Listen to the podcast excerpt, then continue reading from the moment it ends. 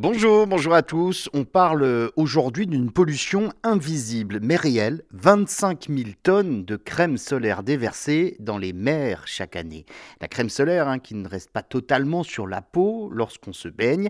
Alors, quel est l'impact réel de la crème solaire sur les océans? 25 000 tonnes de crème solaire déversées chaque année donc, euh, dans les océans, cela représente 48 litres déversés dans les mers chaque minute à l'échelle de la planète. Certains filtres solaires chimiques sont toxiques pour les coraux, d'autres s'accumulent donc dans les racines des herbes aquatiques essentielles donc pour euh, la vie sous-marine. Et les scientifiques estiment que 25% de la quantité de la crème étalée sur le corps se dilue dans la mer au bout de 20 minutes de baignade. Et c'est une moyenne. Alors, c'est pour cela qu'à Hawaï, dans le Pacifique, certains produits solaires contenant des ingrédients nocifs pour les coraux sont strictement interdits.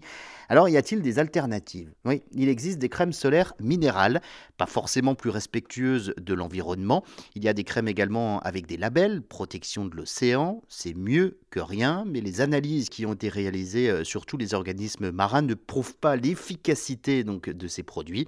En revanche, pas question de se passer de crème solaire. Utilisez plutôt une crème résistante à l'eau et surtout de ne pas se couvrir de crème immédiatement avant d'aller se baigner, mais plutôt une demi-heure avant d'aller à l'eau pour que la peau puisse en absorber une bonne partie.